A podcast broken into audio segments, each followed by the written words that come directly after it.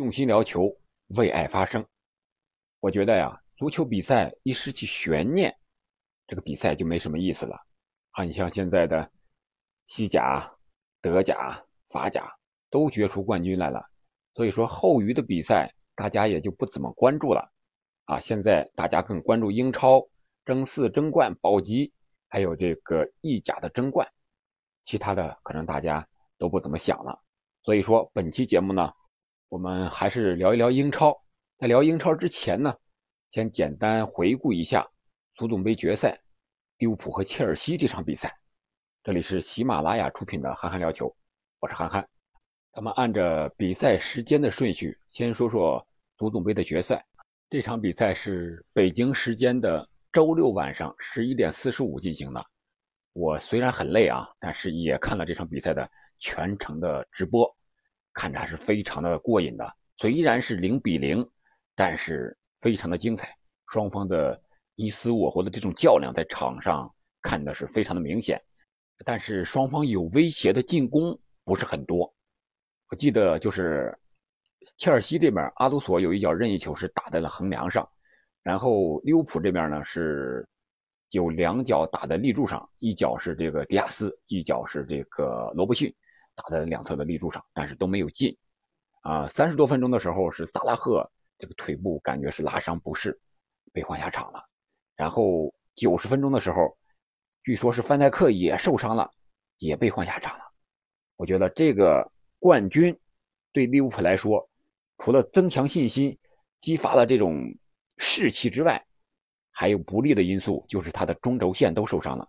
前面的萨拉赫，中场的法比尼奥。这场比赛已经不能出场了，然后就是范戴克的受伤。前期节目我已经说过了，他这几个后卫，科纳特、范戴克，还有这个马蒂普，就是范戴克没有轮换，马蒂普和科纳特呢是两个人和轮流的和这个范戴克搭档。所以说本场比赛啊，可以看出范戴克确确实实是劳模呀，太累了。九十分钟之后加时赛没有让他打，但是本场比赛除了。这些之外呢，还有两个判罚，我觉得是有一些争议的。一个是科纳特在禁区之内撞倒了齐耶赫，这个球我觉得裁判如果要看 VR 的话，应该是可以判罚点球的。虽然是在无球的状态下，但是进攻有力啊。这个球如果不倒的话，球到他脚下，齐耶赫是完全有机会能够拿到射门的机会。然后。第二个就是随后，阿诺德在禁区边上拉倒了齐耶赫，然后齐耶赫呢是倒在了禁区之内，这个裁判也没有给任何的判罚，任何的表示。我觉得这个球不判也可以，如果要判的话，应该是禁区之外的一个任意球。这样双方经过一百二十分钟的苦战，都没有任何的建树啊，最后是进入了点球大战。这个点球是由切尔西首先主罚，前五轮。罚到第二轮的时候，切尔西的老将阿斯皮利奎塔主罚的点球被利物浦的门将阿里松给扑出了。这个球确确实实罚的质量不是很高，罚到了一个门将的左路，是一个半高球。这种球对于门将来说是最愿意扑的，因为他是正好倒地那个过程中一伸手，正好就是那个角度给挡住了。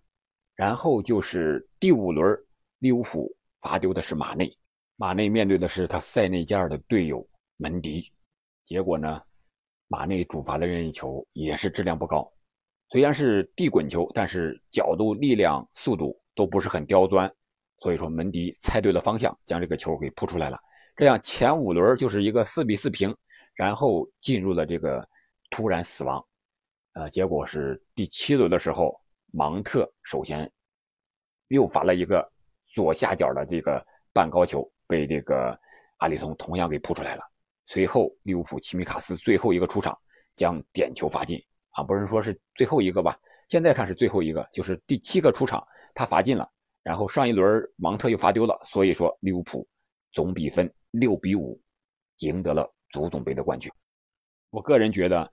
这场比赛对于志在四线夺冠的利物浦来说，除了刚才我们讲的人员的一些受伤之外，还有不利的因素就是他的体力的巨大消耗，他已经是很累了，本来就比其他球队要多打几场比赛，而且还打了一个加时啊，面对的是切尔西同样强硬的对手，所以说在接下来联赛之中，他将先后面对的是西汉姆联和狼队。对于利物浦来说，如何调整好球员的状态，避免伤病，同时又激发自己最大的潜能，然后把他体力都保持好，这将是他最后几场比赛。应该说还有三场了，英超两场，然后欧冠决赛还有一场。说到欧冠，我们就顺便提一下皇马，再简单分析一下欧冠这个争冠形势。相对于利物浦来说呀。皇马现在的赛程简直就是太完美了，不过这也是皇马自己争取来的，因为他提前夺冠了嘛。所以说现在他的主力阵容就是一个为了二十八日对欧冠决赛利物浦那场比赛做所有的准备，包括战术打法上的、体力上的、人员轮换上的啊，如何调整？我觉得安切洛蒂在为九十分钟的比赛做好他十足的准备。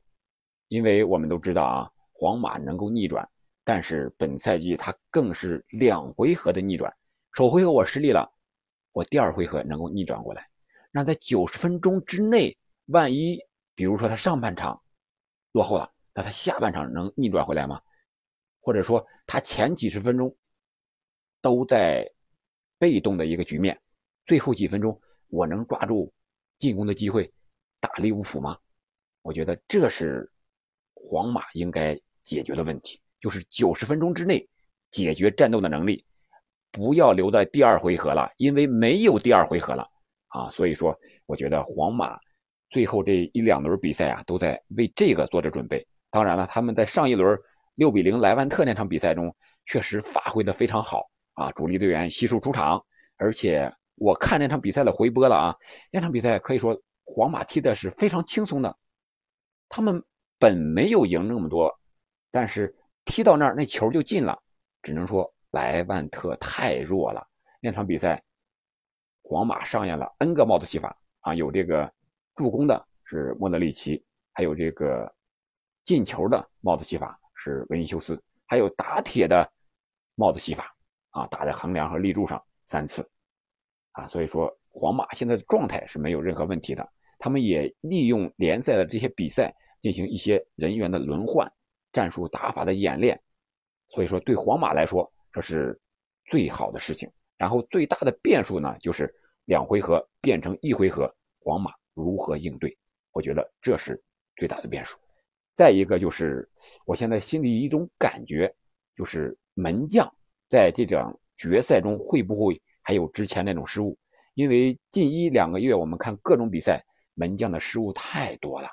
包括这个切尔西的门将门迪，包括这个曼城的门将埃德森，包括利物浦的门将阿里松，他们或多或少都有一些失误，可能有些失误被前锋抓住了，有些失误没有被前锋抓住，以至于我现在一看这个足球比赛啊，就这个为门将担心，一到门将那儿一回传球了，就感觉哎呀，这会不会失误呀？而利物浦对于欧冠来说，我觉得他们肯定想复仇吧。就是这个萨拉赫受伤那那一届，贝拉莫斯把这个胳膊给拉伤了，是吧？这也没几年，但是萨拉赫现在能不能出场是一个疑问啊。虽然萨拉赫自己说了肯定能赶上这个欧冠的决赛，我也相信他能赶上。但是万一呢？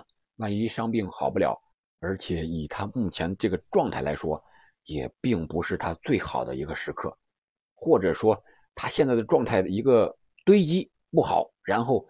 到决赛突然之间爆发，有没有这种可能呢？我相信，包括克洛普在内，利物浦的所有人肯定都希望萨拉赫能够有好的发挥。一个是为了利物浦的冠军，一个是为了萨拉赫个人，还有就是他后防线上的范戴克，还有这个法比尼奥，这属于中场防守型的球员。这对于利物浦的防守来说，他这种打法，这两名防守悍将太重要了。然后我们再接着说英超。然后按时间顺序，就是昨天晚上热刺和这个伯恩利这场比赛，这是北京时间晚上七点踢的啊。这场比赛我也看了一个全程的直播，不过是用手机在这个车上看的虽然是信号有时候时断时续的，但是基本能够全程看下来也是非常不容易的。而且这个坐车的过程中，还感觉这个有点头晕晕车，但是整个过程啊是完全都看全了啊。所以说，我们简单聊一下这场比赛。我觉得这场比赛伯恩利他是弱队，他打的是一个防守反击，而对于热刺也是善于打防守反击的球队来说呢，这种打法让他去进攻，他显得有些不太适应了。人家是摆好了大巴你攻，他没有一个拿手术刀的人。我之前的节目已经说过，热刺的进攻就靠的是前场三叉戟的一个反击的连线，但是别人一摆大巴以后，他就没有一个很好的像德布劳内这种传球手，所以说他的进攻并不是很犀利啊。虽然是靠着一个有争议的点球啊，这个球我觉得是有很大争议的。VAR 虽然也看了，但是他这个手球一个是不是特别的明显。改变球的运动路线不是很明显，还是一个直上直下的。裁判之所以判点球，我觉得就是这个防守队员，就是手球这名伯恩利的这个后卫，他在防守的时候，他这个右臂啊一直是张开的，在他碰这个球之前，持续的压迫这个桑切斯，然后他这个球是，他这个手啊是一直张开着护着这个禁区之内的，所以说这个球弹到他手臂上。我觉得是有点他张开的手臂时间过长了，让裁判感觉到啊，这个裁判是凯文，感觉到他是一直张着手臂，有点这个意思。所以说，经过 VAR 的回放之后，判罚了这个点球，凯恩呢是一蹴而就。为什么没有让孙兴敏罚呢？有些人可能说了，是不是孙兴敏在球队的地位不行啊？还是凯恩是老大呀？我觉得这个时候热刺没有取得进球。肯定还是第一点球手去主罚，没有任何问题。这时候三分，球队的整个这个成绩肯定比个人的一个金靴也好，一个记录也好要强得多。而且到现在为止，孙兴民已经是拿下了这个所几乎吧，他能拿到的所有的一些个个人的褒奖吧，不能说荣誉，个人的褒奖、美誉、赞誉，孙兴民身上都有了。如果他为了个人的一个金靴去主罚这个点球，反而对他我觉得有些不是很友好了。所以说他不罚，为了球队的利益让凯恩去罚，这个反而是他高情商的一个体现。另外，本场比赛孙兴敏的表现呢，我觉得确实不如前几场比赛那么活跃了，可能和他的连续的出战和他的体力过大消耗有很大的关系。虽然是他有两次射门啊，都是塞特尼翁给他传的。啊，这个两次射门也颇具威胁啊，都是禁区之内，一个是后卫挡出了，一个是这个守门员给挡出来了。但是他和呃孙凯之间的连线呀，并没有发挥。个人感觉，他和之前几场比赛相比，状态明显不是特别的好，还不如首发的卢卡斯莫拉，呃，这个状态好。但是可能孔蒂肯定也是为了给他进球的机会，所以说换人的时候啊，还是让孙兴敏打满了全场。然后用这个库卢换下了本场表现非常不错的小卢卡斯，这样的话，虽然孙兴敏没有进球，但是热刺取得了胜利，他多赛一轮的情况下领先阿森纳是两分，而他们最后一轮呢是打已经降级的诺维奇，这场比赛三分肯定能够到手，所以说对于阿森纳来说，两场比赛一场是纽卡，一场是埃弗顿，不容有失啊，哪怕你打平一场，你的争四这一年都白忙活了。所以说，对于阿森纳来说，压力是非常大的。呃，对纽卡，纽卡可能是没有任何战意了，但是他的这种打法对于阿森纳来说是不好打的。万一哪个球员一神经刀来了一脚，阿森纳有可能输球啊！而且阿森纳现在后防线，我们说了，他的伤病和曼城差不多，他几个主力后卫都受伤了。而且最后一场，埃弗顿本轮也输球了，二比三输给了布伦特福德。所以说他的保级还没有完成，最后一场他的保级非常艰巨，埃弗顿肯定要拼阿森纳的。为什么说埃弗顿肯定要拼阿森纳呢？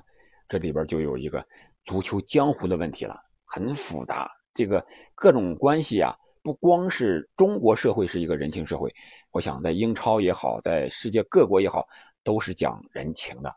我们看看埃弗顿啊，这场比赛是输了布伦特福德了。他还剩两轮，就是说他三十六轮积三十六分，目前是在这个降级区里边是稍微是有利一点，在积分上啊，在轮次上都有利。但是他面对的两个对手，一个是水晶宫，一个是最后一轮阿森纳，这个对他就不是很有利了。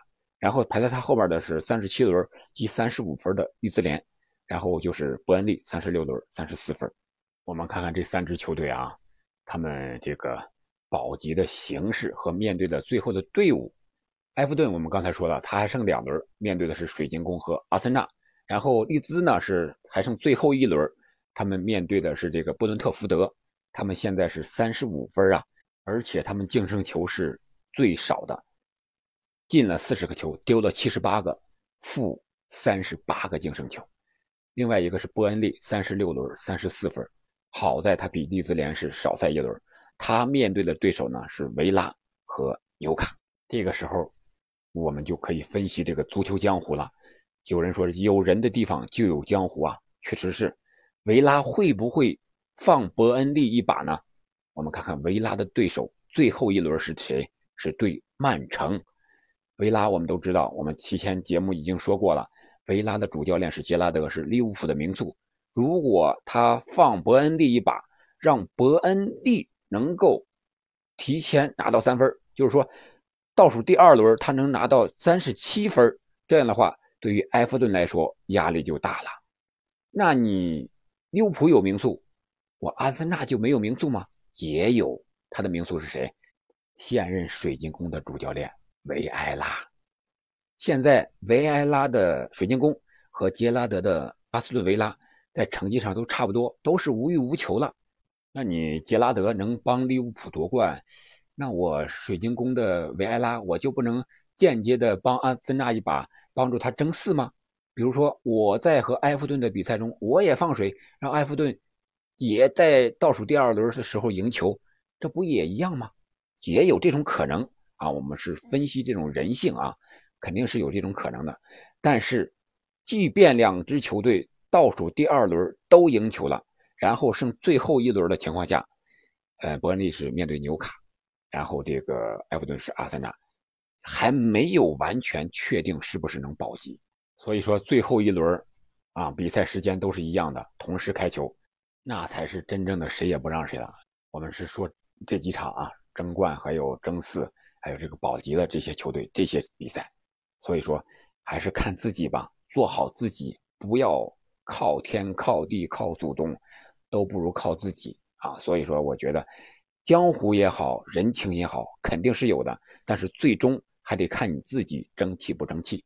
好了，今天聊的时间不短了，关于曼城和西汉姆联那场比赛，咱们下期再见。